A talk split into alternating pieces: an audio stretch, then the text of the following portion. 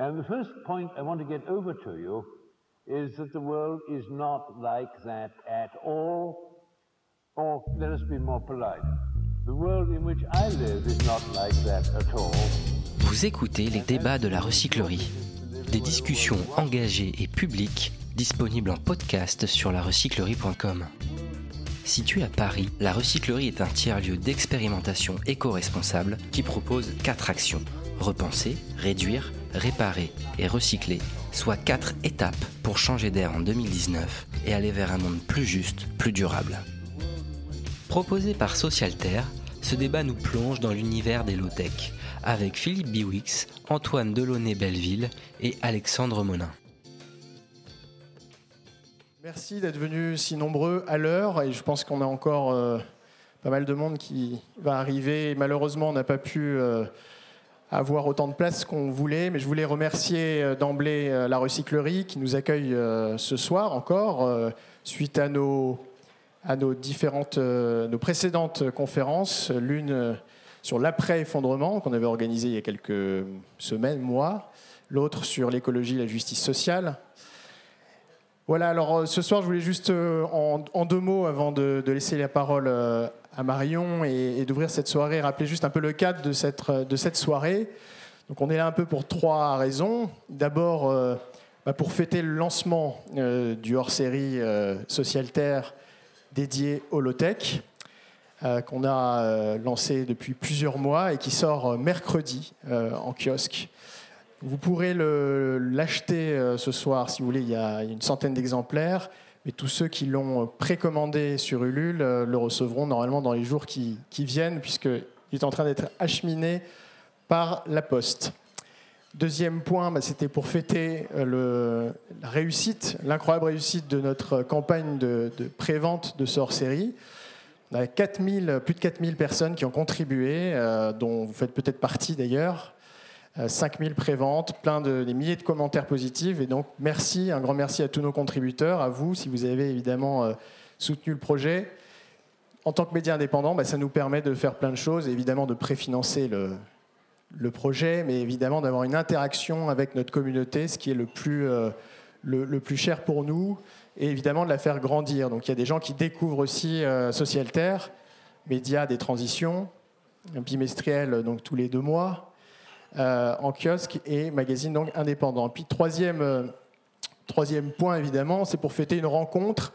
Euh, je ne veux, pas faire, je veux pas faire long, mais une rencontre avec un groupe, des personnages très intéressants que sont le, le Low Tech Lab, des aventuriers un peu d'un genre nouveau. et donc depuis plusieurs mois, on discute avec le Low Tech Lab et on a décidé de faire un numéro de 100 pages sur le thème des low tech, qui est un sujet évidemment brûlant, euh, qui nous permet évidemment d'introduire, de, de, repenser notre rapport à la technique dans un, contexte de raréfaction euh, des ressources, évidemment, que nous vivons euh, et que nous allons vivre de plus en plus.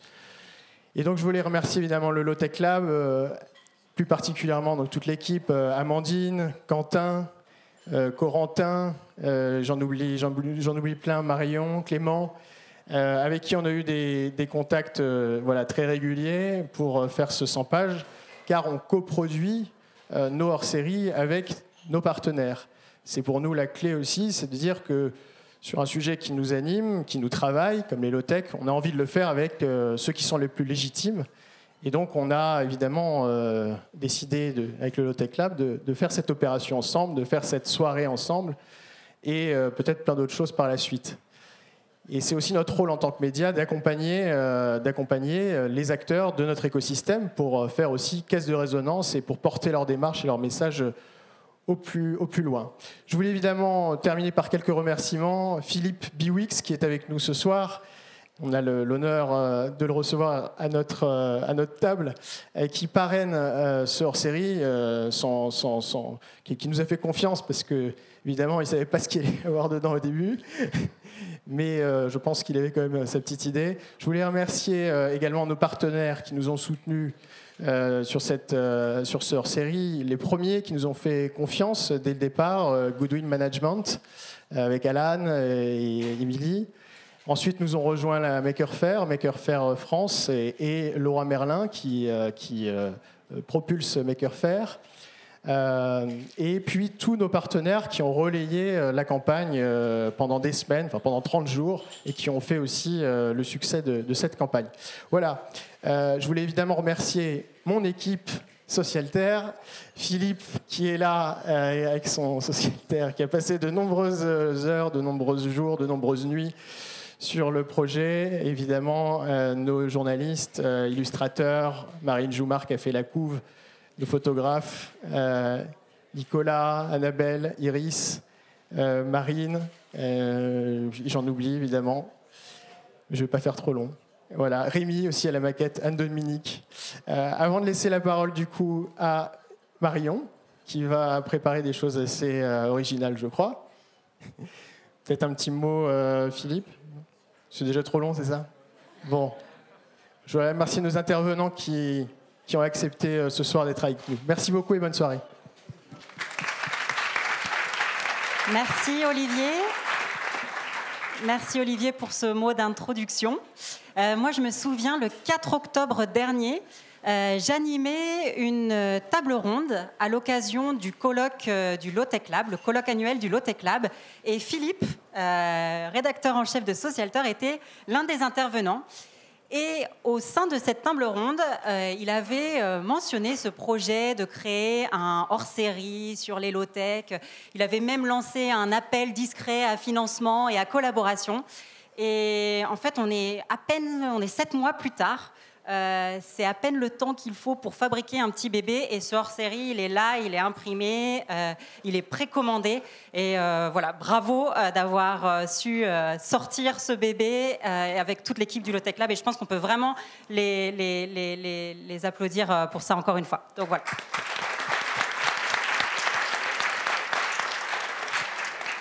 Donc, je m'appelle Marion. Mon rôle ce soir, ça va être de faciliter les échanges entre les intervenants, euh, mais aussi de faciliter les échanges entre les intervenants et vous, et de faciliter les échanges entre vous.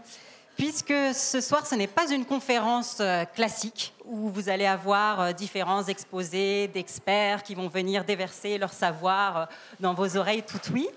ce soir, ce n'est pas non plus un débat au sens où il va y avoir un côté pour, un côté contre, et on va argumenter en ping-pong. Euh, ce soir, ce n'est pas une table ronde, puisqu'il n'y a pas de table ronde. Et puis, euh, vu la disposition de la salle, on n'aurait pas pu se mettre euh, tous autour d'une table ronde. Ce soir, je le vois plutôt comme une série d'échanges croisés sur le thème qui nous rassemble, sur comment construire une société low-tech. Et du coup, pour ça, ben, j'ai besoin de vous. Et ma mission, si vous l'acceptez, c'est de faire en sorte qu'aucun d'entre vous ne reparte ce soir sans avoir parlé avec quelqu'un qu'il ne connaissait pas avant. Est-ce que vous êtes partant pour relever ce défi avec moi? Oui Génial. Alors je sens qu'il faut vous échauffer un petit peu. Alors pour ça, j'ai prévu un petit jeu pour dès à présent commencer à vous faire participer. Je vais vous poser euh, des questions et alors, je sais qu'il y en a qui sont assis, il y en a qui sont debout. Ceux qui sont assis, si vous voulez répondre oui, vous vous levez. Si vous voulez répondre non, vous, restez assis.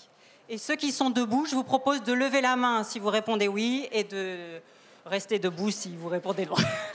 OK? Alors là, normalement, si vous êtes OK, ben vous vous levez. Allez, super. Génial. Alors, la première affirmation. Alors il va falloir bien écouter. Hein. Oh. Vous pouvez rester debout. Alors la première.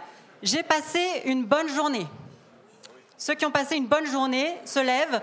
Ceux pour qui c'était un peu moins évident peuvent rester assis. Et j'espère que ce soir participera à, à améliorer votre perception de votre journée. Ok. Deuxième affirmation. C'est la première fois que je viens à la recyclerie. Ok. Il y a des connaisseurs, il y a des nouveaux. Génial. C'est la première fois que j'entends parler de low-tech. Alors, il n'y a, pas de, a pas de honte. Hein. Il n'y a pas de honte, c'est justement pour ça qu'on est là ce soir. Ok.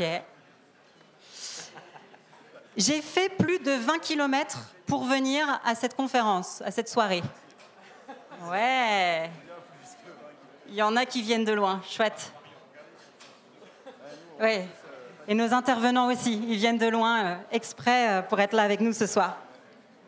Alors, je suis venue à vélo. Ok. Alors, pour pas faire de jaloux, je vais aussi faire je suis venue à trottinette. Pas de, pas de honte, hein, pareil. Personne n'est venu à trottinette? Ouais, alors il y a la trottinette électrique. euh, Est-ce que c'est low-tech, pas low-tech? Ok. J'ai invité un ami ou un ou une amie, un ou une collègue à venir avec moi. Ouais, bravo. Bravo. Alors, je regarde, je vérifie juste qu'il n'y ait pas d'enfants dans la salle pour pas choquer. C'est la seule affirmation un petit peu vulgaire que je vais proposer, mais je la, je la tente quand même. Je chie dans l'eau potable. Si vous chiez dans l'eau potable, je vous invite à vous lever. Sinon. Ok, on est encore beaucoup à chier dans l'eau potable. Alors, j'ai des idées pour construire une société low-tech. Qui a des idées pour construire une société low-tech? Ouais, super. Et vous allez pouvoir participer ce soir. Et enfin, je suis prêt à relever le défi d'échanger avec quelqu'un que je ne connaissais pas avant ce soir. Qui est prêt à relever ce défi? Génial, bravo, bravo, bravo, bravo. Alors, justement, pour vous donner une première opportunité de discuter avec quelqu'un que vous ne connaissiez pas euh, avant ce soir, je vous propose de vous tourner vers euh, votre voisin de gauche ou de droite, de vous mettre par deux et de vous poser, d'échanger autour de cette question euh, très simple. Pourquoi vous êtes venu ce soir? Ok? Je vous laisse trois minutes. Ok. Alors, c'est génial. Je vois que vous avez vachement envie de parler entre vous, c'est très bon signe. Vous aurez le temps de continuer après, autour du bar. Donc je vous propose qu'on continue cette soirée. Et pour ça, je vais inviter euh, Quentin Mathéus du Lotech Lab à venir. Et j'ai envie de lui demander, à lui aussi, pourquoi il est venu ce soir, pourquoi le Lotech Lab est là ce soir, et puis pourquoi est-ce qu'aussi on a invité euh, trois intervenants à venir échanger autour du sujet euh, comment construire une société low-tech. Alors je vous demande juste qu'on retrouve un, un niveau de, Oh, oh. de silence euh, dans la salle. Il y aura d'autres occasions d'échange, ne vous inquiétez pas. Quentin. Bah, bonjour à tous déjà, au nom du Lotech Lab, merci d'être là. C'est trop cool de voir euh, autant de têtes connues et inconnues euh, réunies à cette occasion. Et euh, pour répondre à la question, pourquoi est-ce qu'on est là? On est partenaire principal du MAC, donc on était content d'être à la soirée de lancement officiel. Mais pourquoi est-ce qu'on se pose de plus en plus au Lotech Lab cette question de comment construire une société low-tech Euh, c'est parce que bah, ça va faire euh, un petit moment maintenant qu'au Lotech Lab, on creuse le sujet. Et euh, on commence à en avoir fait un petit tour, au moins sur le plan technique, sur le plan des, des, actions un petit peu citoyennes. Comment est-ce que chacun peut répondre à ses besoins de base de façon plus durable, locale, accessible, de façon sobre, résiliente, etc. avec la low-tech. C'est cool, on a des retours très positifs, la preuve en est ce soir. Euh, mais on a, comme beaucoup, je pense, euh, à différentes échelles, la sensation que ça va peut-être pas suffire. Et, euh, donc le, principal levier d'action qu'on a exploré pour l'instant, qui est le levier un petit peu du do-it-yourself, de, de l'action à l'échelle individuelle, etc. Un peu du mouvement des makers, voilà, la Maker Faire, le Roi Merlin, etc. Eh bien, on se rend compte que ça va toucher une petite partie de la population et que ça serait cool que euh, tout le monde euh, puisse euh, s'impliquer dans une société plus low-tech. Et donc, on se rend compte qu'il n'y a pas que l'individu qui a un rôle à jouer, il y a beaucoup d'autres échelles d'action qui sont cool à actionner. Voilà, ça fait deux fois action. Et du coup, on s'est dit que ça serait cool d'avoir trois intervenants pour trois échelles. Donc, je ne présente pas les gens, mais les trois échelles, c'est euh, bah, l'échelle de l'action citoyenne, mais disons engagée. Euh, on va peut-être parler d'entrepreneuriat social ou euh, je ne sais pas encore à quel niveau, mais voilà. L'échelle de l'organisation et de l'entreprise. Comment est-ce que vraiment une entreprise peut s'impliquer et peut décider de devenir plus low-tech Et puis bah, l'échelle un petit peu plus normative, étatique, nationale. Qu'est-ce qui peut être fait à cette échelle-là aussi pour une société plus low-tech Voilà. Super. Merci Quentin. Bah, merci à toi. J'invite donc nos trois témoins, Antoine, Alexandre et Philippe, à nous rejoindre. Alors j'aimerais vous, j'aimerais vous présenter euh, brièvement. Donc euh, Antoine, euh, tu es expert en développement de communautés et en économie circulaire et tu travailles chez Make Sense depuis 2015. Make Sense, pour ceux qui ne connaissent pas, c'est un écosystème international de citoyens, d'entrepreneurs et d'organisations qui veulent résoudre des défis sociaux et environnementaux. Antoine, tu as développé le programme Future of Waste au sein de Make Sense pour accompagner les projets de prévention, réemploi et recyclage des déchets. Et tu es aussi le cofondateur du mouvement Disco Soup, euh, une association créée en 2012 pour lutter contre le gaspillage alimentaire. Merci euh, à toi d'être là pour apporter en particulier ton, regard euh, sur le rôle des citoyens, des entrepreneurs sociaux sur la construction d'une société low-tech. Alexandre, Quant à toi, Alexandre Monin, tu es docteur en philosophie du web. Depuis 2012, tu es président d'Adrastia. 2017, pardon. Depuis 2017, tu es président d'Adrastia, euh, une association qui vise à sensibiliser sur le déclin de la société industrielle et à encourager des initiatives d'adaptation. tu as notamment travaillé sur des projets euh, sur euh, les organisations, la finalité des organisations. Tu es aussi le directeur de la recherche chez Origins Media Lab, un tiers-lieu de recherche interdisciplinaire en sciences humaines et sociales. Tu auras l'occasion de nous en parler un petit peu plus. Et merci Alexandre à toi d'apporter ton, ton regard euh, sur le rôle des organisations, des acteurs du milieu économique euh, sur la construction d'une société low-tech. Et enfin, Philippe, Philippe Biwix, tu es ingénieur, spécialiste de la finitude des ressources minières et de son interaction avec la question énergétique. Tu es l'auteur de trois ouvrages, au moins. Quel futur pour les métaux, L'âge des low-tech et puis plus récemment, euh, Le bonheur était pour demain. Et tu as récemment dirigé un groupe de travail à la Fabrique écologique pour rédiger une note sur comment, euh, pourquoi et comment développer l'innovation low-tech. Et donc Philippe, merci euh, à toi d'être là pour euh, intervenir sur euh, le rôle de l'État et des pouvoirs publics sur le déploiement d'une société low-tech. Donc vous l'aurez compris, on a un petit peu trois échelles.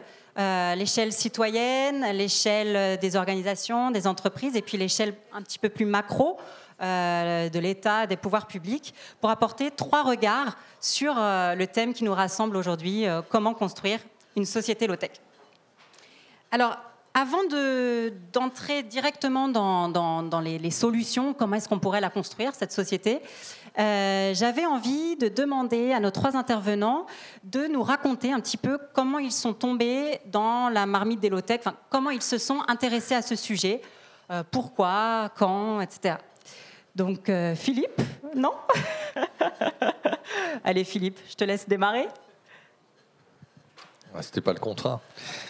Bon, alors moi, quand je suis tombé dans les low-tech, euh, en fait, ça a démarré dans les années 99-2000. Je suis tombé euh, par hasard sur une publication qui s'appelait Casseur de pub, qui est devenue ensuite la décroissance, pour ceux qui connaissent, et qui, pour la première fois, mettait le, doigt sur. Euh, enfin, était capable d'exprimer des choses que je ressentais sans vraiment le savoir, ces histoires de d'altermondialisme, je sais pas quoi, de consommation des ressources, etc. Voilà. Et donc ça m'a donné euh, envie de lire des livres qui étaient euh, un peu recommandés. Parmi ceux-là, il y avait un économiste qui s'appelait Nicolas Georgescu Rogan, un peu le pape de la décroissance pour ceux qui, connaissent, qui est en fait un des premiers euh, monsieur qui a essayé de réfléchir à la question de la de la finitude des ressources. Alors j'aime pas ce truc expert de la finitude des ressources. Là, c'est la quatrième de couverture de la géothèque, je sais, mais si je pouvais l'effacer maintenant, ça fait vachement Ségolène Royal. Je, je, supporte plus, mais c'est pas grave, tu es pour rien.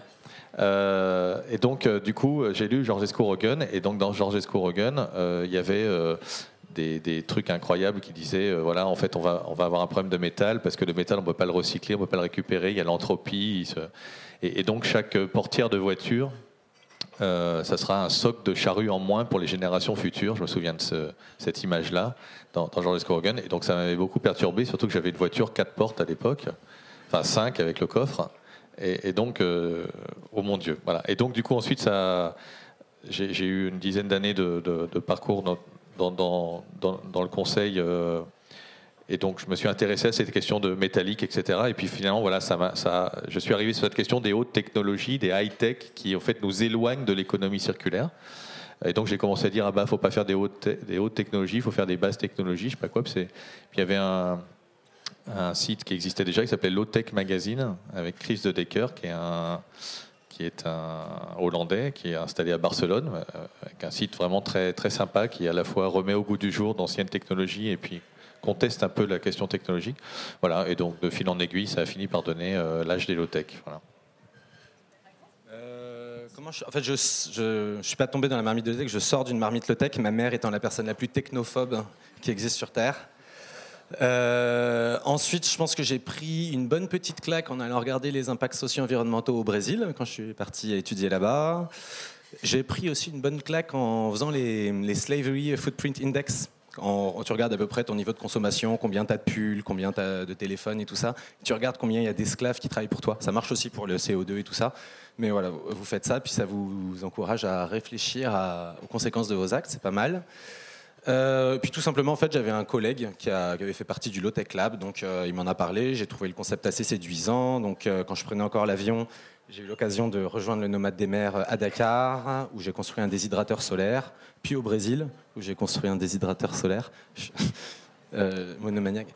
Et, euh, et, enfin, je pense que le dernier truc qui m'a encouragé à m'intéresser au low-tech, c'est que moi, je, bah, travaille euh, en partie avec des, entrepreneurs.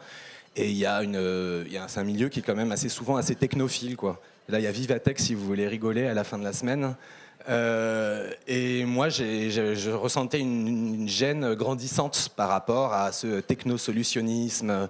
Et donc, bah, grâce notamment à Vincent Mignereau d'Adrastia, à l'âge des low-tech, euh, à Deep Green Resistance, euh, à le site Le Partage, ça m'a permis d'avoir des d'alimenter ma réflexion et de et de je veux dire de casser un peu les couilles chez Make Sense en posant euh, la question euh, des low-tech sur la table et de la, question du progrès technique.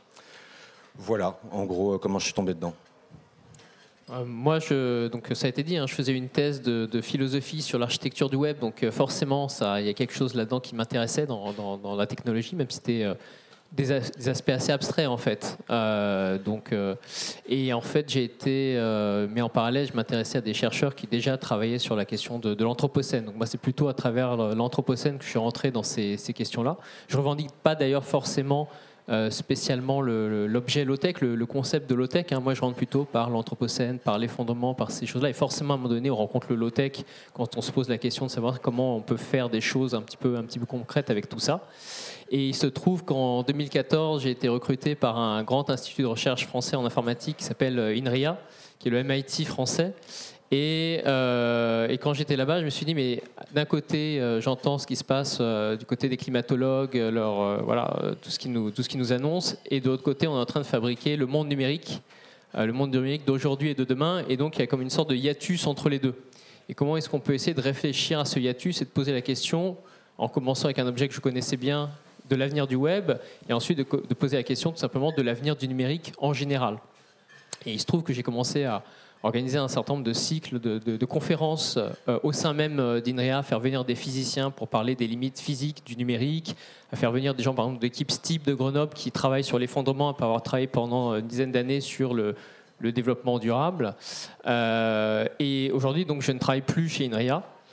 Euh, ceci expliquant un petit peu, euh, un petit peu cela, et donc ça m'a amené à euh, voilà, travailler sur ces, sur ces enjeux-là de manière plus, plus directe et de trouver aussi les, moyens de le faire. Et, et, le moyen de le faire, ça a été notamment de sortir de la recherche publique, parce que dans ce cadre-là, c'était très difficile finalement de porter ces sujets.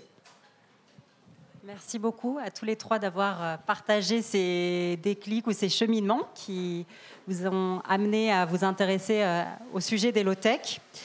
Euh, avant qu'on passe à, une seconde question sur vraiment comment est-ce qu'on pourrait construire une société low-tech à travers vos différents points de vue, J'ai envie qu'on vive à nouveau une, petite expérience collective, puisqu'on se demande comment construire cette société, mais avant de se demander comment, il faut se demander bah, à quoi elle ressemble, euh, cette société low-tech.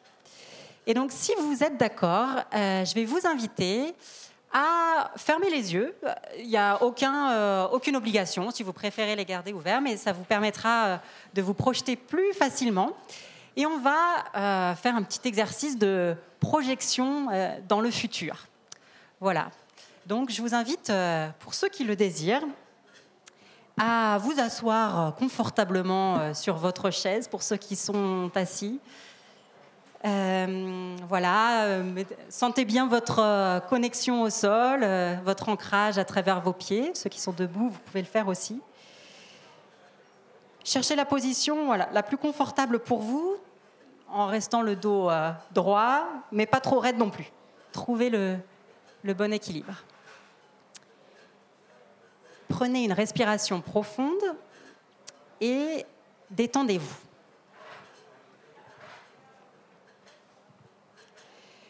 Nous allons imaginer que nous sommes le 13 mai 2050 et que nous vivons dans une société low-tech.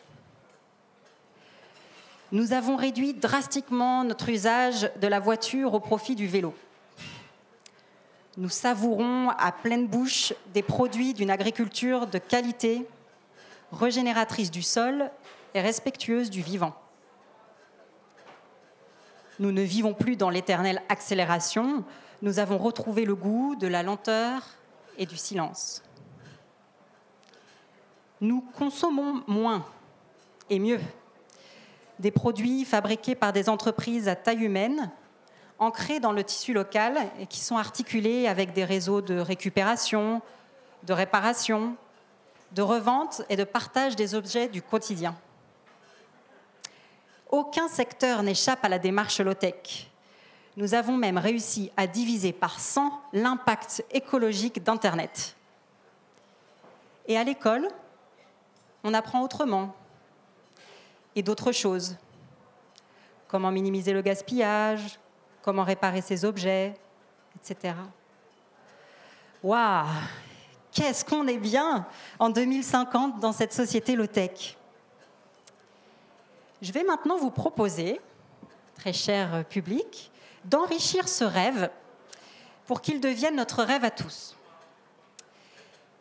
Et donc, si certains d'entre vous ont envie de continuer à décrire cette société euh, low-tech en 2050, à continuer à dessiner ce rêve que je viens de, commencer à, à esquisser, eh bien, je vous propose de vous lever et de dire une phrase qui décrit voilà, la société low-tech en 2050. Librement, euh, si vous avez envie de continuer à, dire en 2050, dans une société low-tech, qu'est-ce qu'on fait, comment on est, eh ben, je vous invite à vous lever. Je ne vais pas passer le micro, mais je vais vous demander de parler fort pour que le maximum de monde vous entende. Et j'essaierai de répéter ce que vous avez dit pour que tout le monde entende.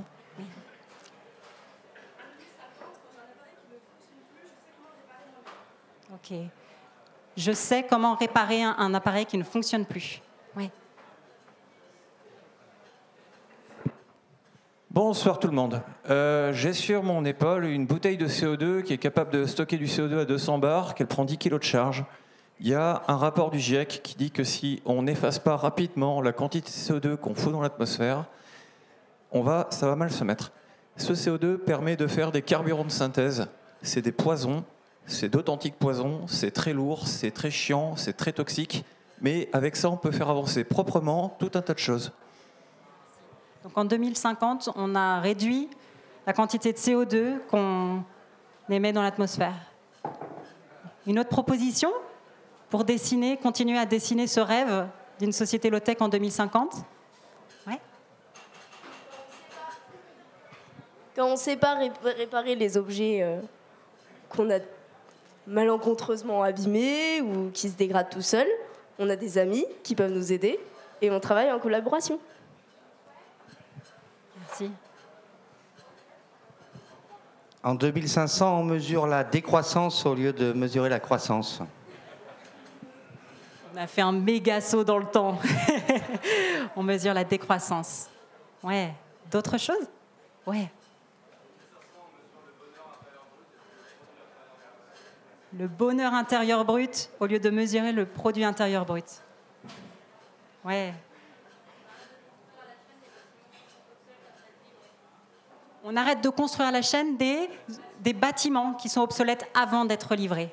Ouais, dans le secteur de, de la construction, de l'aménagement.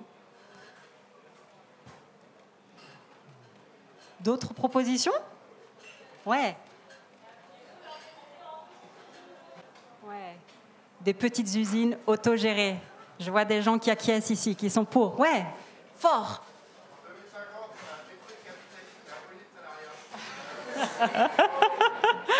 On a détruit le capitalisme et aboli le salariat.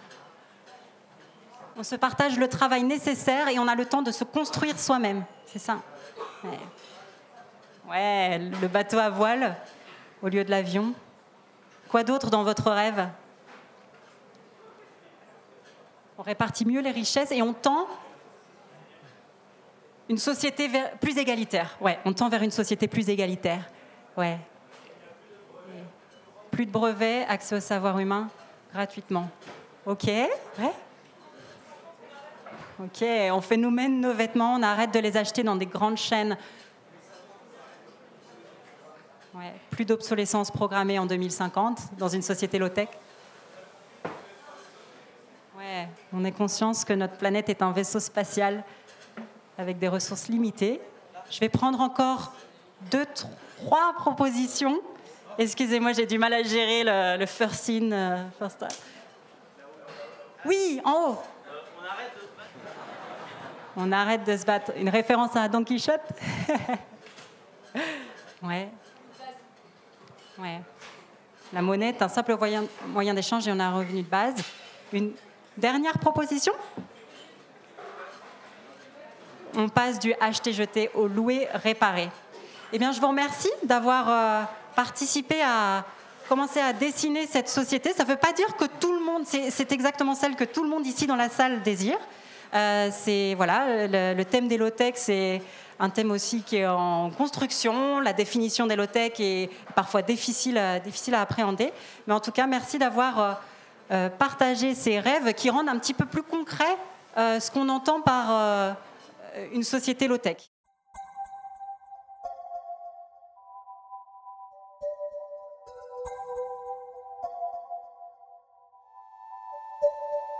La pensée low-tech questionne le solutionnisme technologique et propose des pratiques sobres en énergie.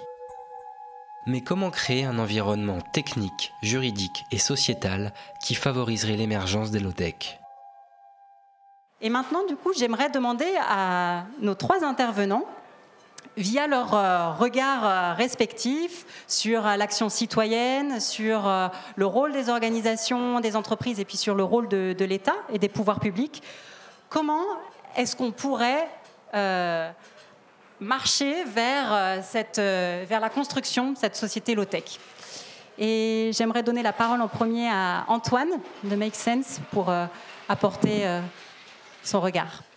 Il y a plein de low-tech qui existent et il y en a plein qui ne sont pas utilisés. Et en fait, quand bien même cette low-tech est mature et qu'on n'en est plus à l'expérimentation, c'est pas parce qu'elle existe que les gens vont l'adopter. Donc, bah, ch- chez moi, j'ai des toilettes sèches. Euh, Il y a plein de gens pour qui c'est impensable de les utiliser c'est un peu une perte de prestige. À Fortaleza, par exemple, si tu te déplaces en vélo, c'est difficile de pécho.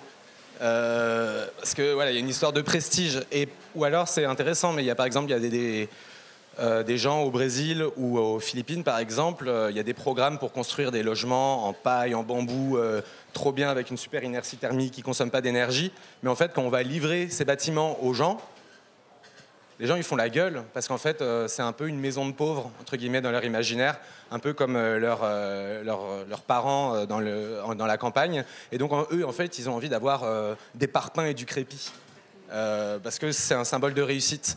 Donc euh, il y a tout un travail sur l'imaginaire à faire.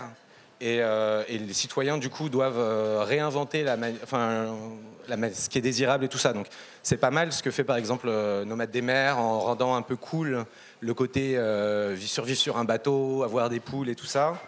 Euh, mais il y a tout un, un travail plus continu à faire. Donc par exemple, euh, Disco Soup, à un moment, il y a une des nanas avec qui on a monté Disco Soup qui est paru dans un article dans Glamour. La meuf faisait de la soupe avec des poubelles et elle a un article dans Glamour. Donc ça, ça aussi, ça sert à, euh, à repenser en fait ce qui, est, ce qui est désirable pour les citoyens. Mais il y a encore énormément de taf à faire. Donc il y a déjà ce- l'acceptabilité par les citoyens. Mais quand bien même la low-tech est mature et prête à utiliser et acceptée par les citoyens, vu qu'on vit dans une société euh, où il y a tout un système qui s'est construit, désolé, il y a tout un système qui s'est construit autour d'une société consumériste avec de l'obsolescence programmée, c'est hyper difficile pour un entrepreneur de réussir à, euh, à diffuser quelque chose. Donc, euh, il y en a quelques-uns qui, ont réussi, par exemple sur une low-tech mature qui est les, les rocket stoves, les fours à bois économes. Donc, il y a Practi, par exemple, qui a marché. En Ouganda, il y a euh, Green Bio Energy, quelque chose comme ça, où ils ont réussi à infiltrer des petits réseaux locaux et ils ont mis une petite franchise où les gens y vendent soit des combustibles pour fours à bois économes, soit des fours à bois économes.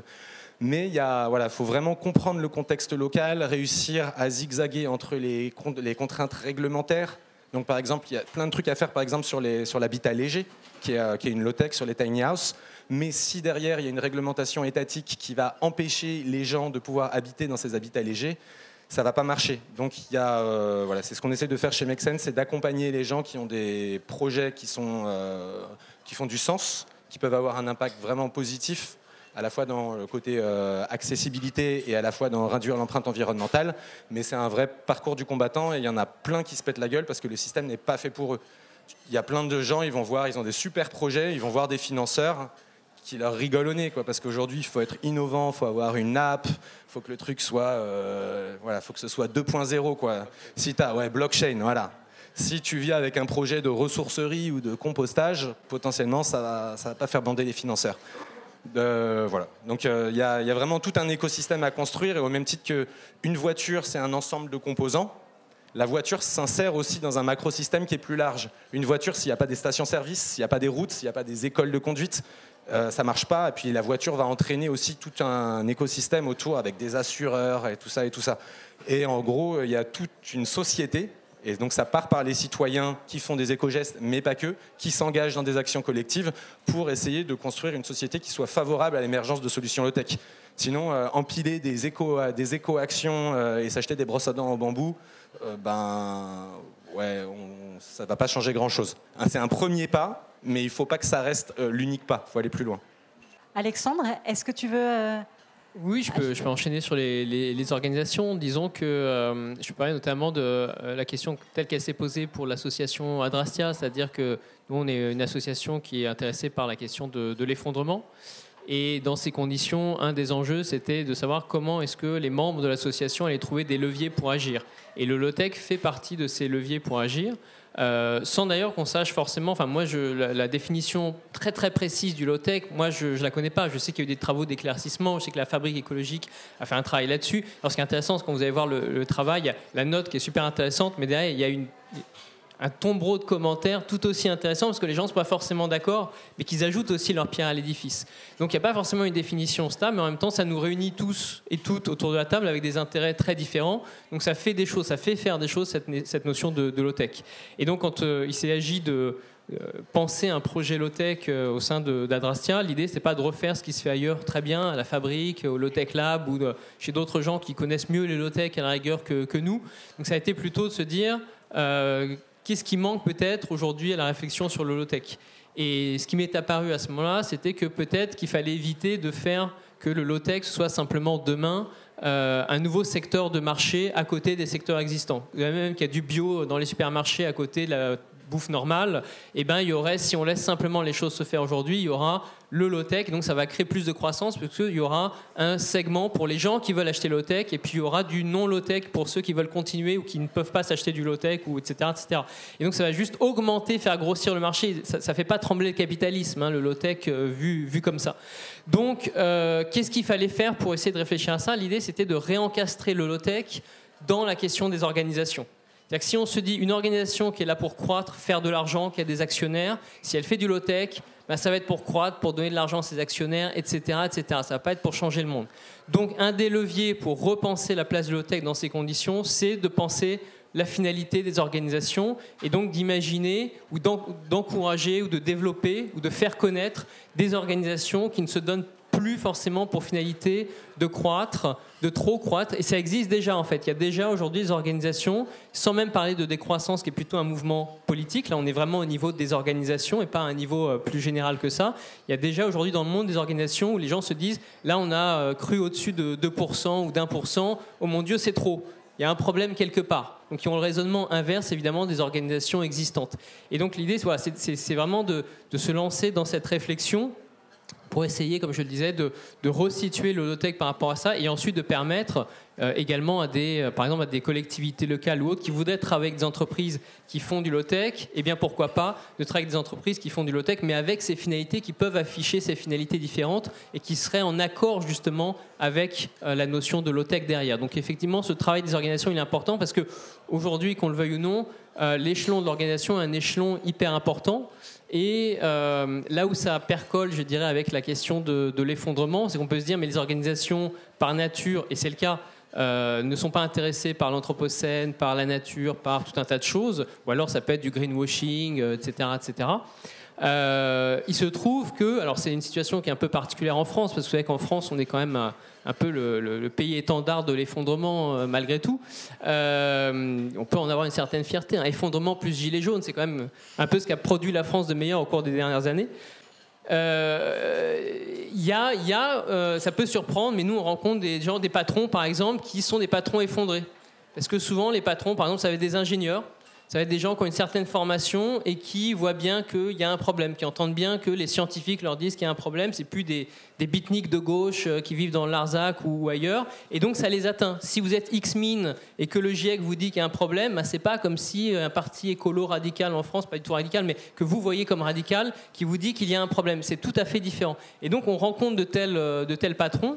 Et c'est intéressant parce qu'eux sont démunis, parce qu'une organisation aujourd'hui qui se dit qu'est-ce que je vais faire du développement durable, évidemment, c'est faire durer le développement. Ça, ça, pas, pas le sens qu'on veut donner aux choses ici. C'est pour ça que, juste une petite parenthèse, lutter contre l'obsolescence programmée, ah non. Moi, je serais au contraire pour programmer l'obsolescence de tout ce qui est insoutenable aujourd'hui. Et les industriels nous montrent qu'ils savent le faire. Là aussi, on peut renverser, euh, les choses. Donc, il y, a ce levier aujourd'hui, euh, mais évidemment, il n'y a pas du tout de précédent. Et donc, c'est difficile de demander aux gens euh, de faire autrement alors même que l'exemple n'existe pas. Donc ce à quoi on peut contribuer, c'est effectivement de fournir des outils, euh, de faire des expérimentations, d'aller voir des gens qui sont troublés par ces questions-là pour avancer dans cette direction. Et justement, sur quel type d'expérimentation euh, vous travaillez au sein d'Adrastia ou du... Alors au sein d'Adrastia, on a justement un projet qui est un projet low-tech et organisation. Donc on essaye de repenser le low-tech, comme j'indiquais, à travers les organisations.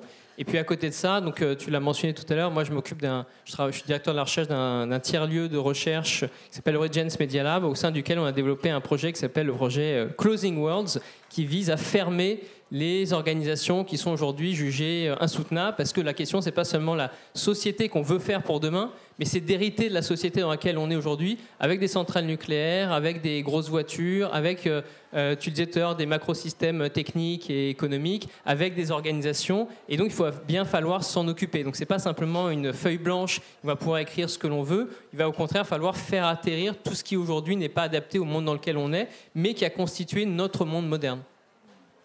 Je vais en dire un peu plus tout à l'heure. Merci Alexandre. Philippe, euh, à travers les interventions euh, d'Antoine et Alexandre, on a déjà commencé un petit peu à aborder le rôle de, de l'État, de, des pouvoirs publics sur euh, l'accompagnement de la construction de cette société low-tech. Est-ce que tu pourrais nous, nous, en dire un petit peu plus? Oui, alors je voudrais d'abord préciser que je n'ai pas du tout de légitimité pour parler au titre de la puissance publique ou quoi que ce soit. Ce n'est pas un, un, adjoint à la mairie de Paris en charge de je ne sais pas quoi qui parle. Voilà, personne m'a appelé, euh, jamais, euh, pour faire partie d'un quelconque gouvernement, donc je ne vais pas dire que.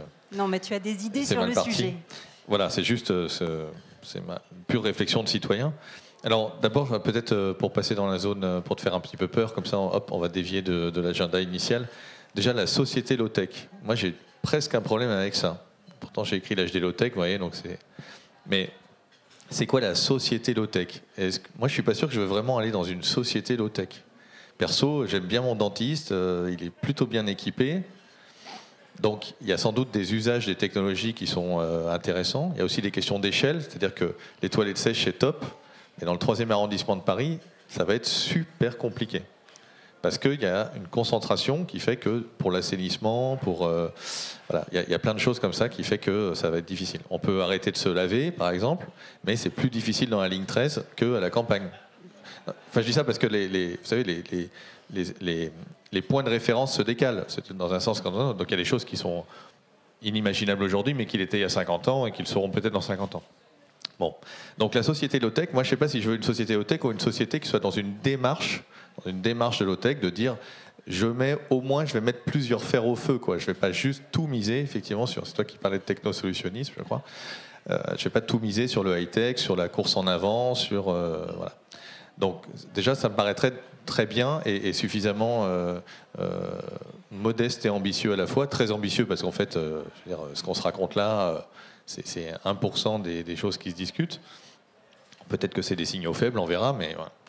Alors, une fois qu'on a dit ça, comment on y va? Alors, effectivement, vous avez- je pense que vous avez pointé un peu les, limites, c'est-à-dire il y, a, la démarche individuelle, elle est individuelle ou, même territoriale, associative, à petite échelle, c'est génial.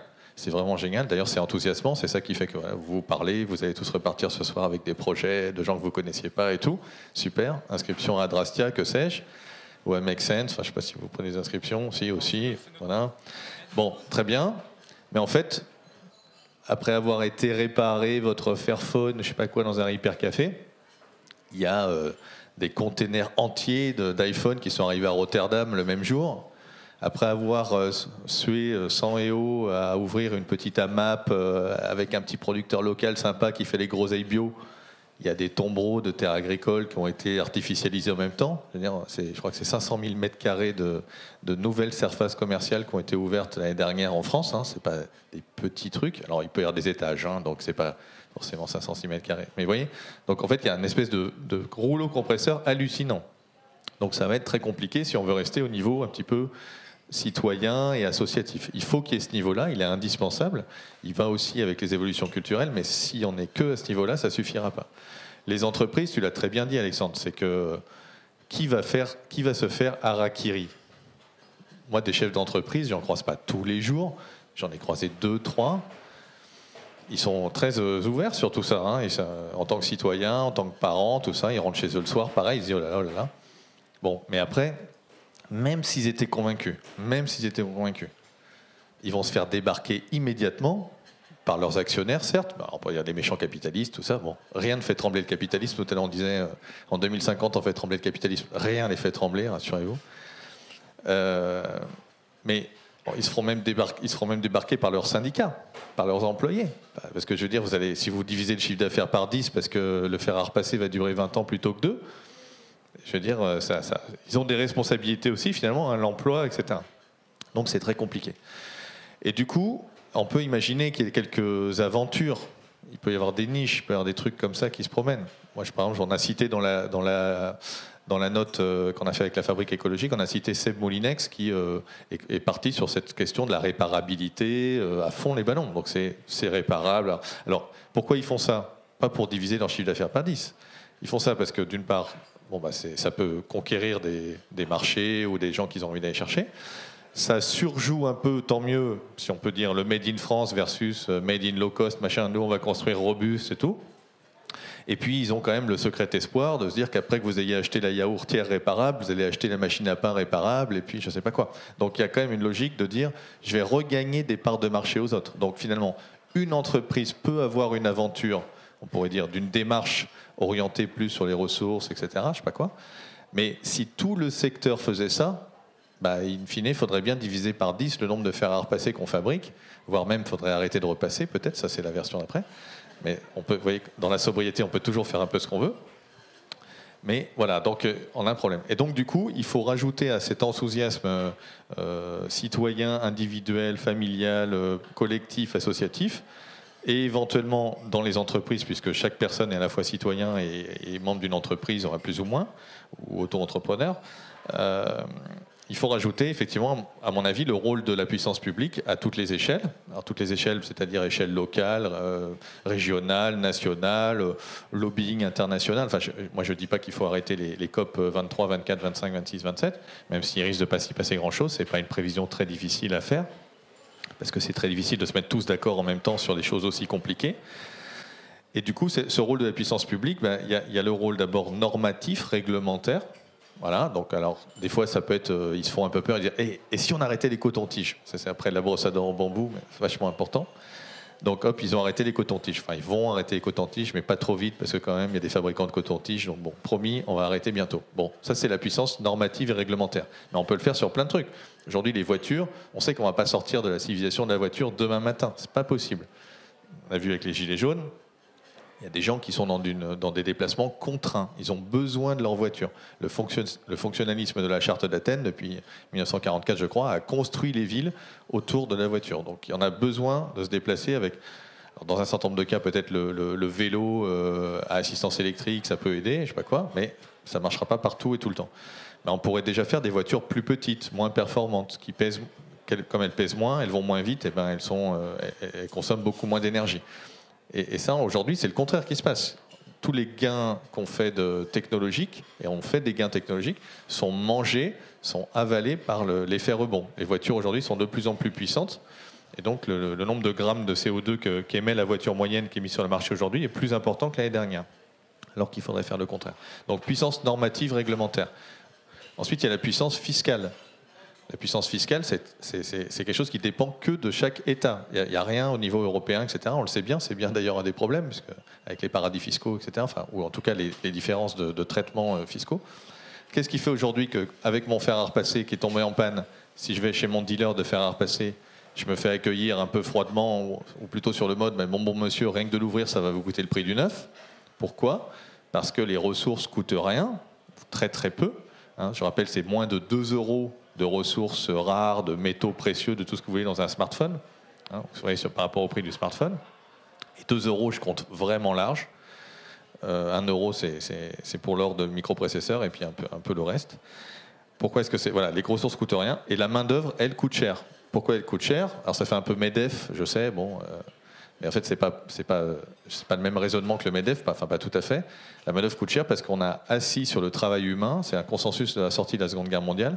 On a assis toute la protection sociale sur le travail humain, le, chômage, l'assurance chômage, l'assurance maladie, etc. Et donc du coup, ben, à chaque fois que les entreprises, les organisations, les administrations, qui veulent aussi coûter moins cher à leurs administrés, eh ben, ont des choix à faire, eh ben, ils choisissent la machine, ils choisissent la consommation de ressources, ils choisissent la consommation d'énergie, d'électricité, plutôt que le travail humain.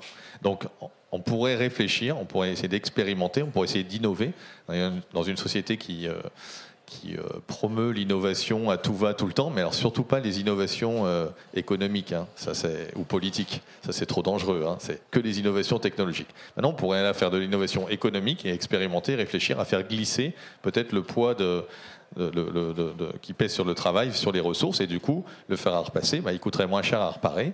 Et puis, par contre, le neuf, il coûterait plus cher parce qu'il y a des ressources dedans. Puis ensuite, encore, il y a d'autres euh, d'autres rôles possibles de la puissance publique. Je, te sens trépigner, mais il n'y en a plus que deux, t'inquiète pas.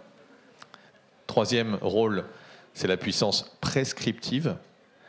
La puissance publique prescrit, achète, c'est énorme. C'est peut-être, euh, d'ailleurs, les, copains du MEDEF euh, s'en plaignent aussi. Il y sais pas, 30 ou 40% du PIB, c'est qui repasse dans la machine publique et qui est racheté sous forme de prestations. Donc, on achète des bâtiments, on achète des objets, on achète des voitures. La puissance publique peut prescrire des choses, peut mettre des choses dans les cahiers des charges, peut décider de construire des bâtiments, demander aux architectes de, designer des bâtiments qui contiennent plus de travail humain, etc., etc. Et de pas uniquement se concentrer à ce moment-là sur la question du CO2 et de l'énergie grise, ce qui est un peu le cas en ce moment, mais d'élargir ça à la question des ressources, à la question de l'impact local, de la résilience, de la création d'emplois, etc. Et puis le dernier rôle, c'est le rôle, euh, c'est le rôle de, on pourrait dire, d'exemplarité ou de soutien, etc. à l'innovation. Aujourd'hui, effectivement, tout le monde est un peu techno-fasciné, donc il faut être blockchain, machin, numérique, euh, etc. bah, on pourrait se poser la question, quand on soutient des, initiatives, quand on met un euro d'argent public sur des initiatives, est-ce que cet euro d'argent public, combien il crée d'emplois, quelque part? Et peut-être que ça crée plus d'emplois, finalement, de faire des recycleries, ressourceries ou des ateliers de réparation de vélos que des apps de blockchain. Bon, ça se discute, ça se regarde, ça se calcule. Et exemplarité aussi, aussi euh, au titre de la, des, programmes qui sont lancés, etc. Alors il y a un livre que tu n'as pas cité, j'en ai écrit en fait plutôt quatre, si je compte ceux que a coécrit, c'est Le désastre de l'école numérique. Alors tout à l'heure j'entendais qu'à l'école on apprendrait, c'est toi qui disais ça d'ailleurs, ça m'a fait trépigner, qu'on allait apprendre à réparer des objets et tout, mais pas du tout.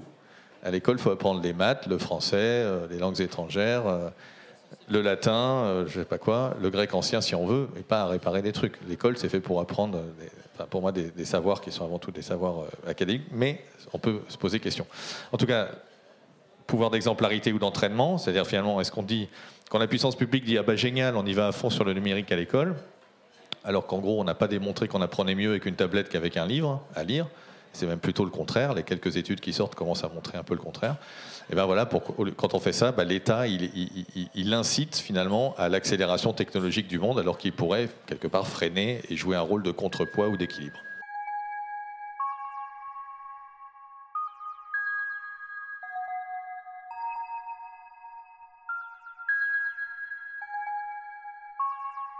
À l'heure où nombre de citoyens sont prêts à faire bouger les lignes, quelles sont les stratégies à adopter pour programmer l'obsolescence du système en place?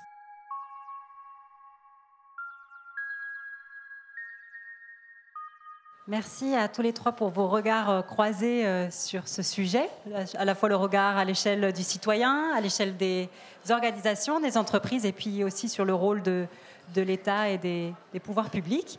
J'aimerais à présent euh, à nouveau ouvrir les échanges entre vous. Alors pour ça, je vous propose que vous vous mettiez, vous regroupiez par petits groupes de 4-5 maximum. Alors voilà, vous vous retournez euh, si vous êtes euh, assis sur des chaises. Vous constituez des petits groupes et je vais vous donner euh, 10 minutes pour vous étonner sur ce que vous venez d'entendre euh, et éventuellement élaborer une question ou même une proposition euh, qui n'a pas encore été faite euh, par les intervenants et que vous aimeriez euh, proposer ce soir sur comment déployer une société low-tech, même si, merci Philippe, hein, d'avoir remis en question l'idée même de créer une, société low-tech. Donc voilà, mettez-vous par petits groupes de 4-5, profitez encore de cette nouvelle occasion pour échanger avec des gens que vous ne connaissiez pas. Et puis au bout de ces 10 minutes, alors juste attendez, attendez la consigne pour que vous sachiez comment procéder. Au bout de 10 minutes, on ne pourra évidemment pas prendre toutes vos propositions, vos questions, mais on en prendra deux, trois qui permettront aux intervenants de rebondir.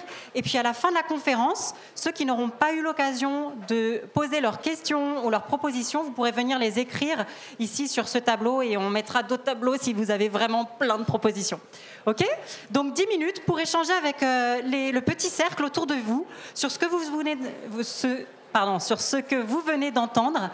Euh, Qu'est-ce qui vous surprend? Qu'est-ce qui vous étonne? Avec quoi vous êtes d'accord? Pas d'accord? Et éventuellement, est-ce que vous avez une proposition euh, à faire? Voilà. 10 minutes d'échange entre vous. Profitez, euh, c'est cadeau. Ok.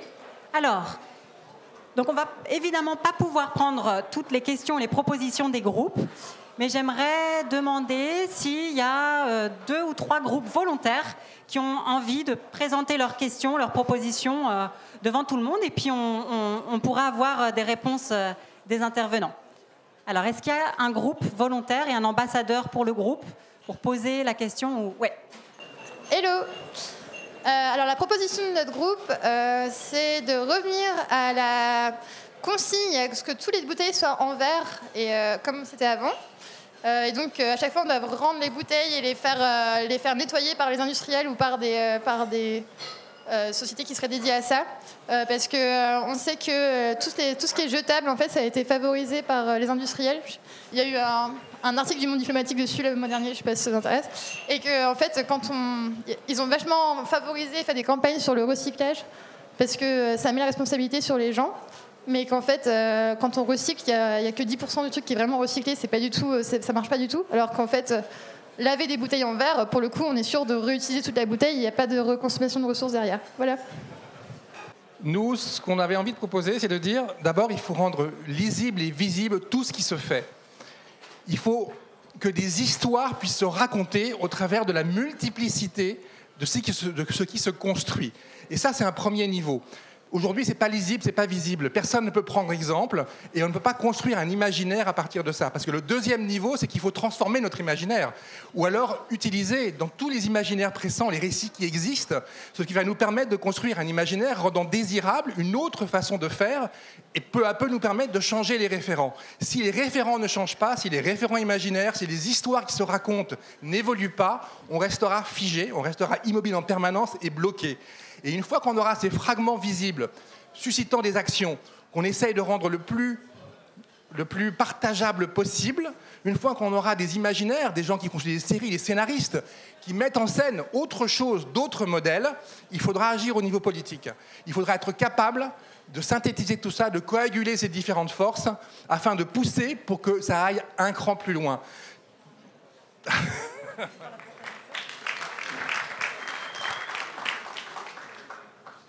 Bonsoir. Je représente la collective des geeks, parce que les geeks sont des salauds, parce qu'ils font du numérique et tout ça. Mais je pense qu'il y a un numérique, et euh, je travaillais avec Simplon.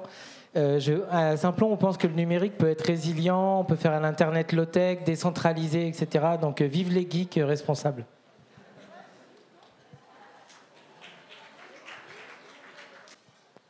Alors d'abord, merci pour l'exemple sur les toilettes sèches, parce que ça a créé un vif débat ici autour de moi. Euh, et ce débat, il a été de comment on peut, comment on peut euh, concilier confort et low-tech. Et euh, la deuxième question qu'on se posait, peut-être que Alexandre, vous pouvez y répondre. Comment vous imaginez cet écosystème autour des low-tech dont vous parliez? En fait, peut-être que chacun vous avez un élément à répondre. Merci beaucoup. Merci pour les propositions et les questions. Je vais donner les micros aux intervenants.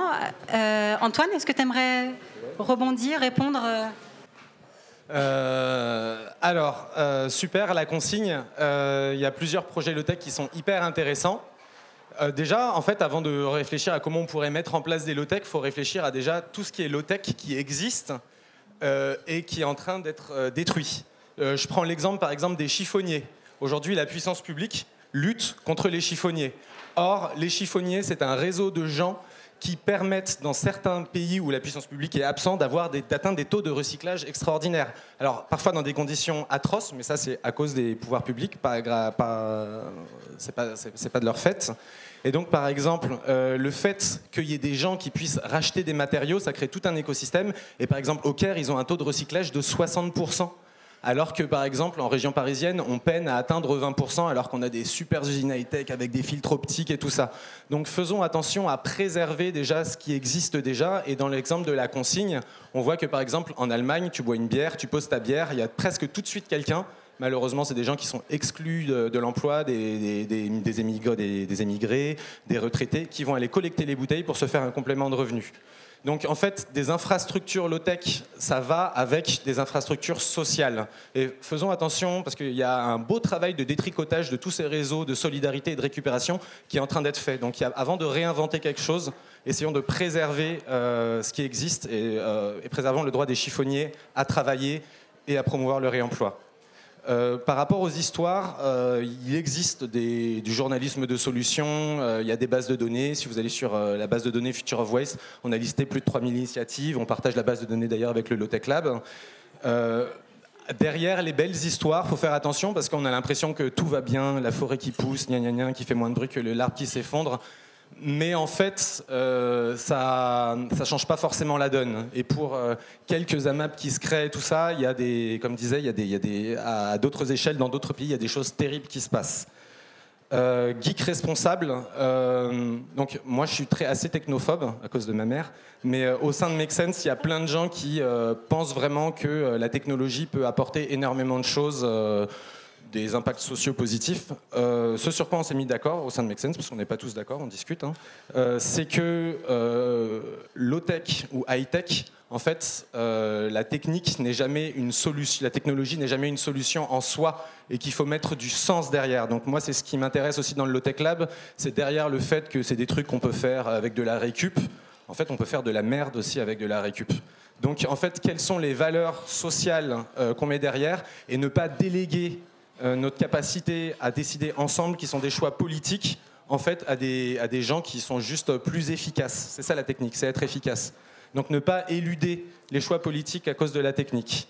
Euh, et par rapport aux geeks responsables, il euh, faut juste bien avoir euh, en conscience que bah, pas mal de ces équipements sont faits avec des matériaux non renouvelables qui finissent souvent dans des magnifiques décharges comme à Bokbloshi par exemple. Je vous recommande la lecture des, des fils conducteurs ou de regarder le clip de Placebo, Life's What You Make It, ce qui est tourné à Bokbloshi. C'est comme Mad Max, mais en pire, et c'est vrai. Et enfin, par rapport au confort, bah, en fait, moi, je suis pas d'accord euh, je pense que si on veut réussir à ce que chacun vive euh, dignement et qu'on puisse euh, essayer de, sauver les meubles, hein, je ne suis même pas à essayer de garder la planète telle qu'elle est, c'est trop tard. je pense qu'il est important qu'on apprenne aussi à renoncer à un certain niveau de confort. Donc il fait froid, et eh ben putain tu mets un pull quoi. Enfin tu voyages. C'est pas alors les gens, ils invoquent la liberté. Ouais, c'est moi, liberté de voyager euh, et tout ça, mais enfin, les gens, quand ils ont réfléchi à des concepts de liberté, c'était pas la liberté de prendre l'avion, c'était pas la liberté d'avoir une trousse Hello Kitty, c'était la liberté d'opinion. Enfin, donc euh, c'est pas dû euh, ce niveau de confort qu'on a nous pays occidentaux. C'est pas soutenable, c'est pas possible. Donc on peut tous vivre dignement sur la planète. Par contre, on peut pas garder ce putain de niveau de confort occidental. Et ça, il faut le questionner. Merci Antoine pour euh, tes retours face à ces questions et ces propositions. Alexandre? Oui, merci. Peut-être juste deux, points sur les, geeks.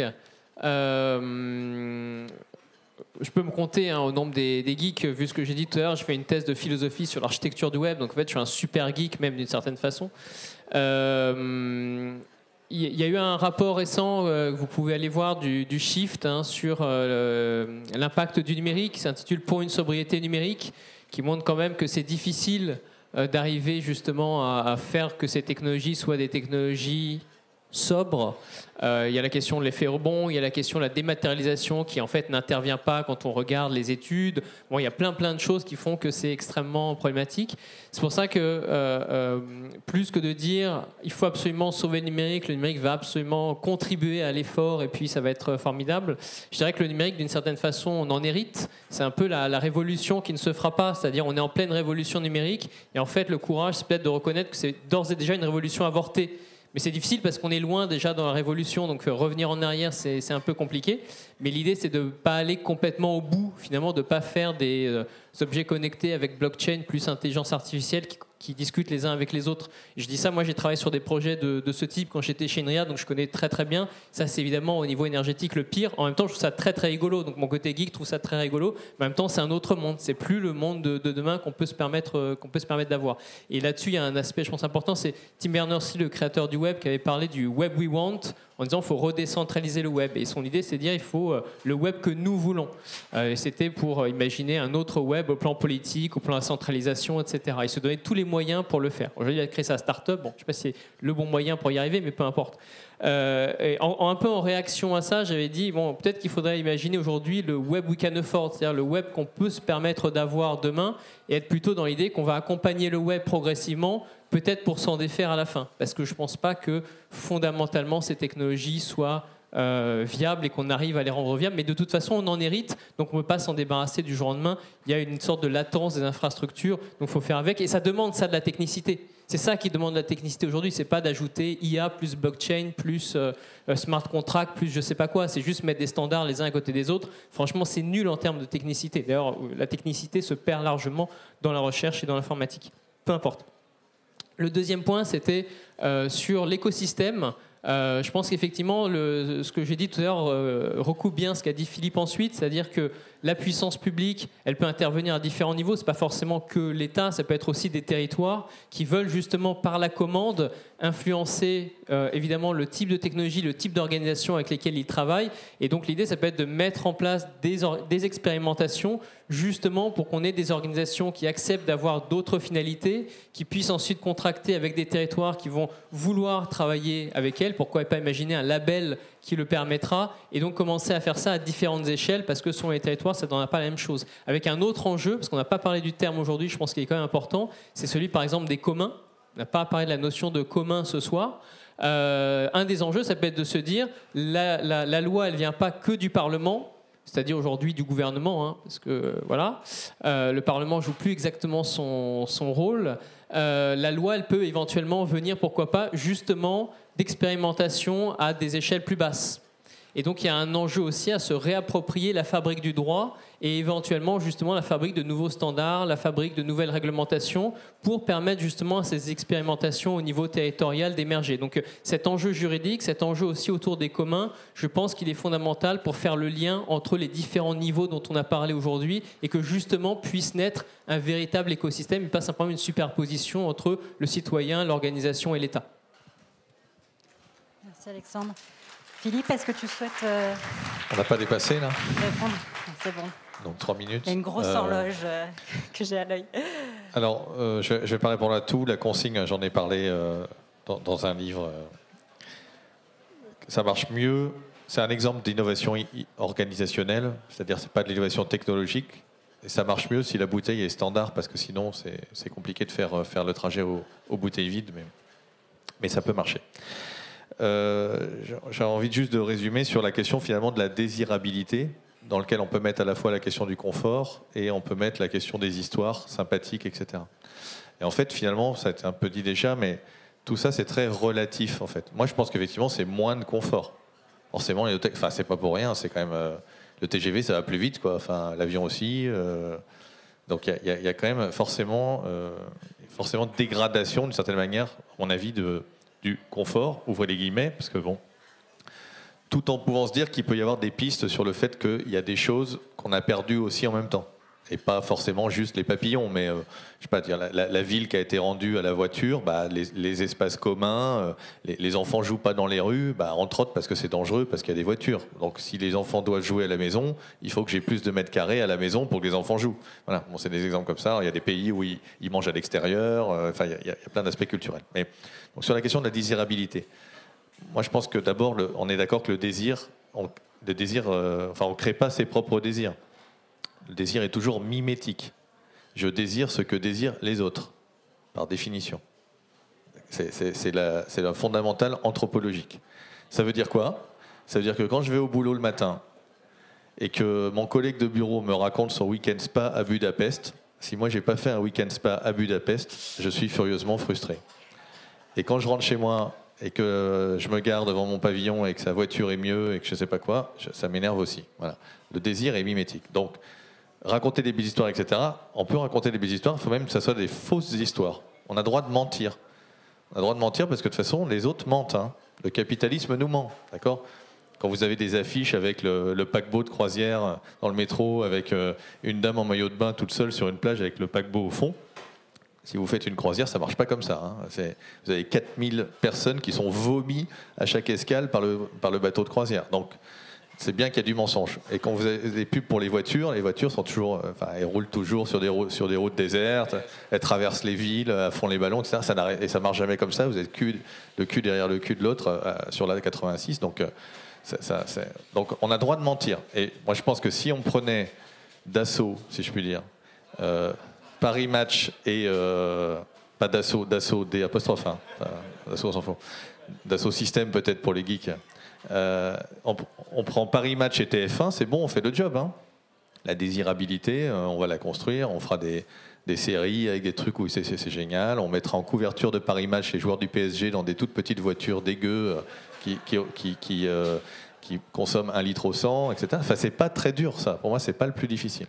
Et puis il y a la notion de, de confort qui se décale beaucoup aussi. Je veux dire, c'est, ce qu'on appelle le confort aujourd'hui. C'était pas ce qu'on appelait le confort il y a 50 ans. C'est sans pas ce qu'on appellera le confort dans 50 ans. C'est ce qu'on appelle le phénomène de décalage des points de référence, shifting baseline, vous savez, qui, qui fait qu'à la fois on s'habitue à prendre des douches euh, chaudes et des bains, je sais pas quoi, et à faire des week-ends spa à Budapest, et qu'on s'habitue à ce qu'il n'y ait plus de papillons. C'est la- ça marche de la même manière. D'accord? C'est, en fait, c'est l'incapacité d'une génération à transmettre à la génération suivante le fait qu'on ne vivait pas de la même manière, avec les mêmes conditions, dans les mêmes niveaux de bruit, de confort, de saturation, de ce que vous voulez. Donc il y a plein de choses qu'on a perdues. notamment parce qu'on est de plus en plus nombreux, c'est un fait. Et le fait d'être plus nombreux, parfois, de temps en temps, fait qu'il y a des endroits où c'est plus difficile qu'avant, entre la plage déserte et puis la plage où vous essayez euh, d'accéder, je sais pas, pour prendre cet exemple-là. D'où le fait d'ailleurs qu'après les gens veulent aller de plus en plus loin pour s'éloigner. Hein. C'est un petit truc très marrant de petite BD de réserve qui date des années 70 comme ça que je, cite dans mon dernier bouquin, mais je vous la citerai pas là. Euh, et qui raconte exactement ça en disant voilà les, riches euh, les riches allaient sur la côte d'Azur c'était super les pauvres vont sur la côte d'Azur hein, puis après les riches vont, au Kenya et puis après les pauvres vont au Kenya puis les riches font le tour du monde et puis voilà. et ça, montre un petit peu comment le désir mimétique et la consommation ostentatoire ruissellent celle-là on sait qu'elle ruisselle d'accord? Le reste j'en sais rien je suis pas expert mais ça on sait que ça voilà. Et donc du coup pour moi c'est aussi euh, très pessimiste parce que d'un côté, on peut dire oui, mais alors tous ceux qui ont envie de consommer, d'accéder à notre mode de consommation, et à l'inverse, c'est optimiste aussi parce qu'on peut s'habituer à tout dans tous les sens et sans forcément que ça entame euh, une quelconque notion de, bonheur, de plaisir, de joie de vivre ou, autre. Merci Philippe. Merci à tous les trois d'avoir euh, construit sur ces, sur ces questions. J'ai envie de vous poser une dernière question. Euh, Qu'est-ce que vous avez envie, chacun d'entre vous, de mettre en place là, dans, les, dans les prochaines semaines, dans les prochains mois, pour euh, continuer à construire une société low-tech ou en tout cas à aller dans une démarche low-tech? Voilà, chacun euh, d'entre vous, dans vos organisations, dans vos communautés respectives, quels sont vos prochains petits pas que vous avez envie de faire? Euh, faire connaître les impacts.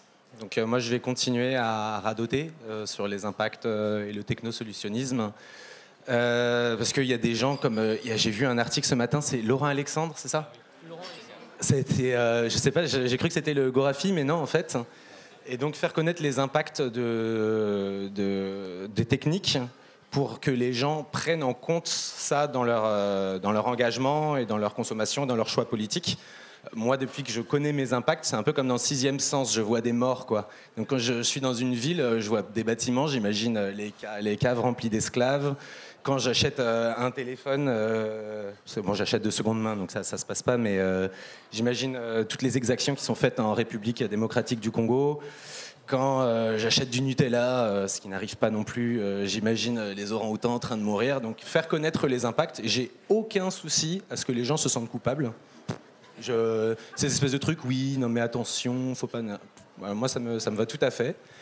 Euh, donc faire connaître les impacts, de réfléchir en gros sur faire réfléchir sur la technologie. Donc ce sur quoi on s'est mis d'accord au sein de Make Sense, parce qu'on n'est pas tous d'accord, c'est que euh, low tech, high tech, en fait la question, c'est, je me répète, c'est de donner du sens euh, aux technologies. Et la technologie n'est jamais qu'un outil. Et en fait, il faut faire attention à ce que l'outil ne devienne pas autonome et qu'on perde notre autonomie et notre capacité à faire des choix politiques. Et pour ça, il y a plein d'outils. Donc il y a des trucs autour des gouvernances partagées, il y a des trucs statutaires qui permettent de décider ensemble, euh, d'avoir certains équipements ou certaines connaissances en commun avec des chartes de partage. Il y a euh, des, réflexions sur l'éco-conception. Donc en fait, que ce soit high ou low-tech, il faut réfléchir à comment cette technologie va s'insérer dans un écosystème et tous les effets attendus ou inattendus que ça pourrait avoir. Et donc, euh, moi, c'est la réflexion que j'ai envie de mener euh, au sein de mon organisation et avec euh, tous ceux qui ont envie de partager le débat. Voilà. Et puis, j'avais aussi, puis commenté, un charrier un peu sur le technosolutionnisme. Je, je cite du coup un de mes potes qui m'a fait découvrir le Tech Lab, Louis-Marie. C'est en gros penser qu'on va tout résoudre avec la technique ou changer résoudre le, ch- le changement climatique avec les énergies renouvelables. C'est un peu comme donner des capotes à des pédophiles. C'est tu, tu rends les choses juste un peu moins pires, mais ça résout pas le problème, quoi.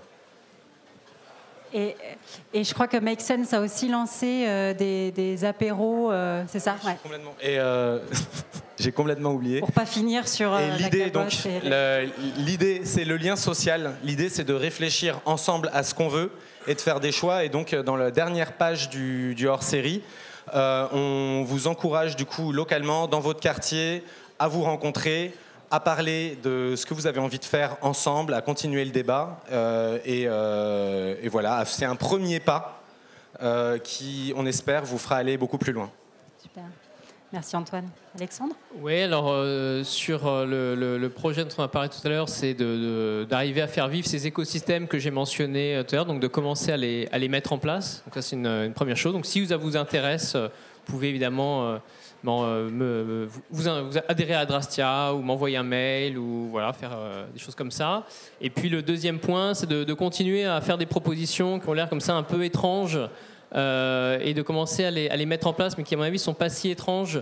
Quand je parlais tout à l'heure, non pas de lutter contre l'obsolescence programmée, mais de programmer l'obsolescence de ce qui n'est pas durable aujourd'hui. Je pense que c'est plutôt dans ces termes-là qu'il faut commencer à penser les choses. J'ai un collègue, Diego Landivar, lui, il, propose de parler de désincubateurs en disant bah, aujourd'hui on n'a pas besoin d'incubateurs pour accompagner les innovations un peu idiotes qui sont produites et dans le monde du privé et dans le monde du public et de la recherche, hein, parce que c'est aussi euh, lamentable dans l'un que dans l'autre.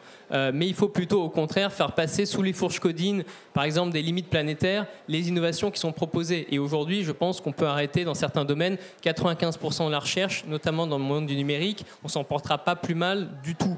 Donc c'est pareil dans le privé aussi avec les innovations qui vont, qui vont arriver. Parce que le problème, c'est pas simplement qu'on on- doit faire face à la situation actuelle, on doit faire face à la situation qu'on est en train de faire empirer à travers justement ces innovations. Je vous rappelle, euh, avant je disais 2050, on attend 50 à 100 milliards d'objets connectés. Maintenant, c'est plutôt 2030, on attend 75 milliards d'objets connectés. Donc ça, a augmenté, hein, la vitesse a augmenté. Donc c'est pas simplement se réapproprier l'avenir, c'est déjà se réapproprier le présent pour pouvoir espérer se réapproprier l'avenir. Et donc voilà, faire ces propositions-là. Et je pense qu'un des angles quand même importants pour porter ces trucs-là, c'est de dire euh, qu'en fait le business as usual euh, ne va pas tenir. C'est-à-dire l'idée de dire oui, mais les, entreprises doivent quand même dégager du profit pour leurs actionnaires, pour leurs salariés, etc. etc. Dans tous les cas, les entreprises, euh, que ce soit business as usual ou qu'elles s'auto-petit-suicident d'elles-mêmes, mais mieux, on va dire, et avec notre aide, euh, eh bien dans tous les cas, elles vont vers un mur. Une entreprise aujourd'hui qui est dans le business as usual, elle est dans une, un vide stratégique total et de toute façon, elle va dans le mur dans pas très longtemps. Quand on discute avec des, entreprises, par exemple les cellules de prospective de certaines grandes entreprises, je ne vais pas citer ici parce que je veux pas de mal à leurs actionnaires ou à leur cours de bourse, elles vous disent par exemple notre produit phare, je ne donnerai pas de nom, on va l'arrêter en 2030. 2030, euh, c'est pas si éloigné que ça. hein. Donc en fait, il y, a- une- échelle de temps qu'il faut prendre en considération qui, à mon avis, est plus rapide que ce qu'on imagine. Donc on parlait tout à l'heure de 2050. 2050, c'est déjà assez lointain. Et je suis pas sûr qu'on soit dans une perspective où euh, il faille lutter contre le business as usual jusqu'à 2050. On va plutôt être dans l'amortissement des problèmes qui vont se poser plus rapidement. Et c'est de ça, je dirais, dont il faut essayer de convaincre euh, les citoyens, les organisations, en leur donnant des leviers d'action et euh, l'État. Ça me semble un peu plus difficile pour l'État à l'heure actuelle pour des raisons constitutionnelles, électorales, etc., etc. Je pense que les hauts fonctionnaires et les patrons, d'une certaine manière, sont plus sensibles à ces questions, parce qu'ils n'ont pas un mandat à rejouer tous les 4 ans, tous les 5 ans, mais il faut essayer de trouver tous les leviers euh, dont on peut s'emparer. Et donc c'était intéressant aujourd'hui d'avoir trois, échelles, trois échelles différentes. Super. Merci Alexandre. Philippe, quels sont tes prochains petits pas?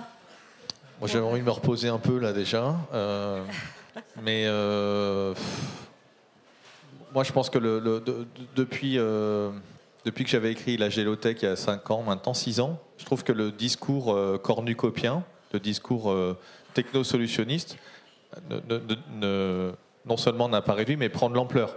Tu, citais Laurent Alexandre pour des raisons euh, très personnelles. J'ai été obligé de potasser Laurent Alexandre dans les 2-3 derniers jours. Et c'est assez impressionnant. Enfin, c'est. Ah, mais. Vous connaissez? Que ceux qui connaissent Laurent Alexandre se lèvent. Non, je déconne. Euh, donc là, il en est à. En fait, on va devenir une civilisation galactique de niveau 2 ou 3, je sais plus. Selon la définition d'un russe que j'ai oublié, mais euh, d'ici que j'en ai besoin, je, je m'en souviendrai. Donc, en fait, une civilisation de niveau 1, ça absorbe toute l'énergie disponible au niveau d'une planète. Au niveau 2, ça absorbe toute l'énergie disponible au niveau d'une étoile. Et au niveau 3, ça absorbe tout au niveau d'une galaxie. Et après, vous pouvez inventer, il paraît qu'un niveau 4, ça serait l'univers. Et alors, du coup, dans son, il est complètement frappadingue. hein. Enfin, je veux dire, vous tweetez pas ça, hein, parce qu'il est hyper actif sur Twitter. Mais en fait, c'est vrai que si vous faites 2% de croissance de la consommation énergétique par an, c'est vrai qu'au bout de 1000 ans, il faut, être une civilisation euh, galactique, 3000 ans je crois, il faut être une civilisation galactique de niveau 2, sinon vous êtes vraiment mal. Euh, parce que bah, les exponentielles, voilà, faut 2%, euh, cha- chaque année, ça monte au ciel, par définition. Donc ils, en, sont là quand même. Et, euh, puis Jeff Bezos avec euh, Amazon, machin, sa fusée Blue Origin, il va envoyer 1000 milliards d'êtres humains dans, conquérir la galaxie. Et il y a même des gens qui ont, calculé qu'il faudrait une cinquantaine de millions d'années pour, euh, aller un petit peu explorer toute la Voie lactée. Je ne sais pas comment ils ont fait. Il y a des scientifiques, alors on dit que les scientifiques ne sont pas assez payés, mais il y en a, s'ils sont trop payés sûrement, en tout cas pour ce qu'ils font. Un gars qui s'appelle Dan Hopper qui a sorti un papier fin 2018 sur le fait qu'en fait on allait avoir un problème dans 100 milliards d'années. Non mais rigolez pas, c'est hyper sérieux comme problème. Parce qu'en fait, à cause de l'expansion de l'univers, il y, y avait pu avoir assez d'étoiles autour de la planète pour pouvoir être une civilisation de niveau 2, machin, et qu'il fallait donc stocker des étoiles. Donc en 96, Yves Coppens, qui est sympa, j'aime bien, il avait dit la génération qui vient, c'est-à-dire en gros mes enfants, allait apprendre à mettre la planète en orbite autour d'une autre étoile. Parce que quand même le Soleil, dans 3-4 milliards d'années, on va avoir un problème. Donc ça, c'est déjà un job pas mal. quoi. hein. C'est faut changer d'étoile, les gars. Allez, yes, on y va. C'est high-tech, hein, je vous préviens. Et là, le mec, il dit non, non, mais attendez, on a un autre problème. C'est dans 100 milliards d'années, il n'y a plus assez d'étoiles autour de nous, il faut qu'on les stocke. Bon. Et Laurent Alexandre, il est entre les deux, et c'est 4 milliards d'années, la galaxie d'Andromède qui nous rentre dedans. Bon. Franchement, enfin, je veux dire, on est mal, quoi. C'est-à-dire que c'est quand même, c'est eux qui font les couvertures des magazines, sauf Socialterre. Yes. En prévente, s'il vous plaît. Euh, et voilà, c'est ça. Donc il faut qu'on déconstruise ça. Moi, je suis, je pense meilleur dans ça, dans ça que dans trouver des solutions. Trouver des solutions, c'est vous, c'est vous tous. Vous avez trouvé. Moi, j'ai esquissé quelques trucs comme ça de manière très paresseuse, mais je suis pas spécialiste de tout. Je veux pas être spécialiste de tout. On peut pas être spécialiste de tout. Et donc, moi, je vais continuer à essayer un petit peu de, de, porter le fer chez les cornucopiens euh, à chaque fois que je suis euh, invité pour le faire. Génial. Merci à tous les trois. On peut les applaudir.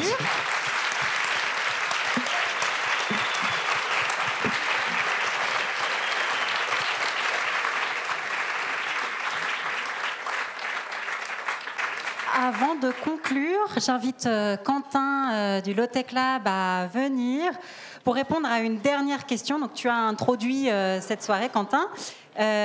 Pour conclure, j'aimerais te demander quel serait, après ce que tu viens d'entendre ce soir, à la fois de la part de nos intervenants, de ce qui, est, euh, ce qui a émergé euh, du public aussi, quels seraient les trois vœux que tu formulerais pour le développement du Lotec Lab? Merci. Euh, alors les trois vœux pour le développement du Lotec Lab, c'est un exercice très difficile parce qu'au Lotec Lab, on est un paquet déjà et on a tous beaucoup de vœux différents pour le Lotec Lab. Mais, euh, mais je pense que la table ronde était particulièrement intéressante parce qu'il y avait justement ces trois échelles. Et, euh, et en fait, nous, au Lotec Lab, un peu comme Philippe, tu viens de le dire, on veut surtout pas être euh, spécialiste de tout. Et on pense qu'il y a des gens qui font des choses très bien dans, dans le domaine de l'anthropologie, dans le domaine de l'entrepreneuriat, dans le domaine des normes, dans le domaine de l'éducation, etc. Et donc, je pense qu'il y a un premier vœu à formuler pour le Lotec Lab. On a beaucoup de gens qui viennent nous voir dans des grosses entreprises, des partis politiques, euh, des institutions, des, écoles, etc.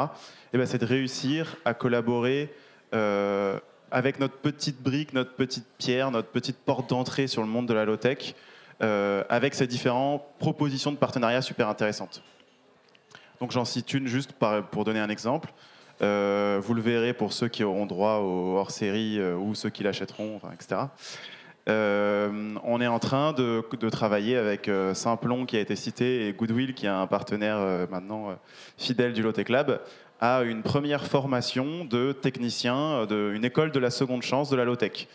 Et, et ça, on pense que c'est peut-être un levier qui n'était pas mentionné là, mais l'éducation, le levier de l'éducation est hyper important.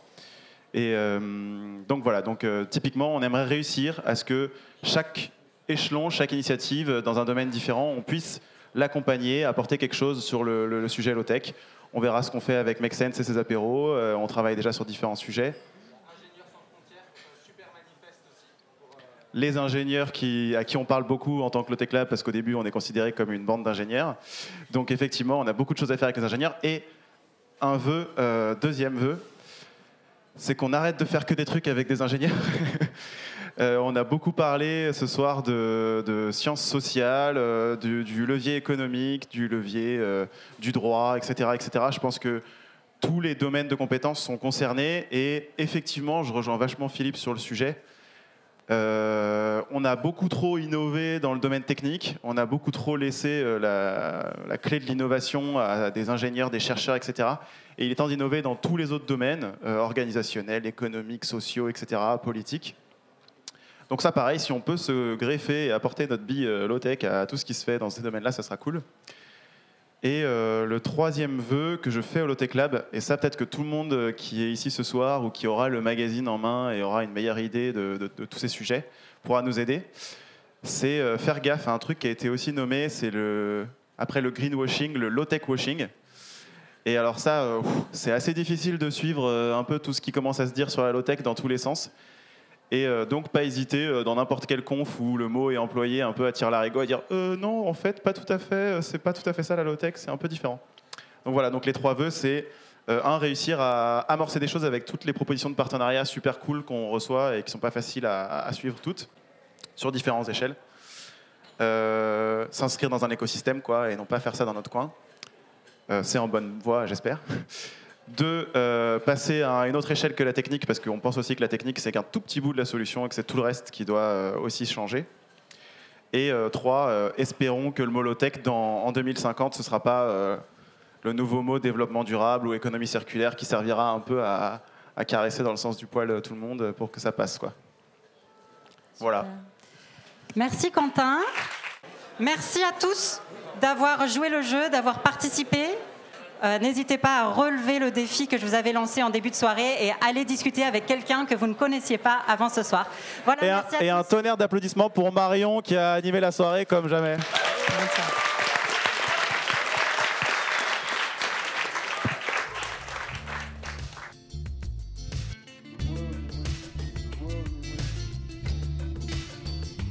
Merci d'avoir prêté une oreille attentive à cette discussion.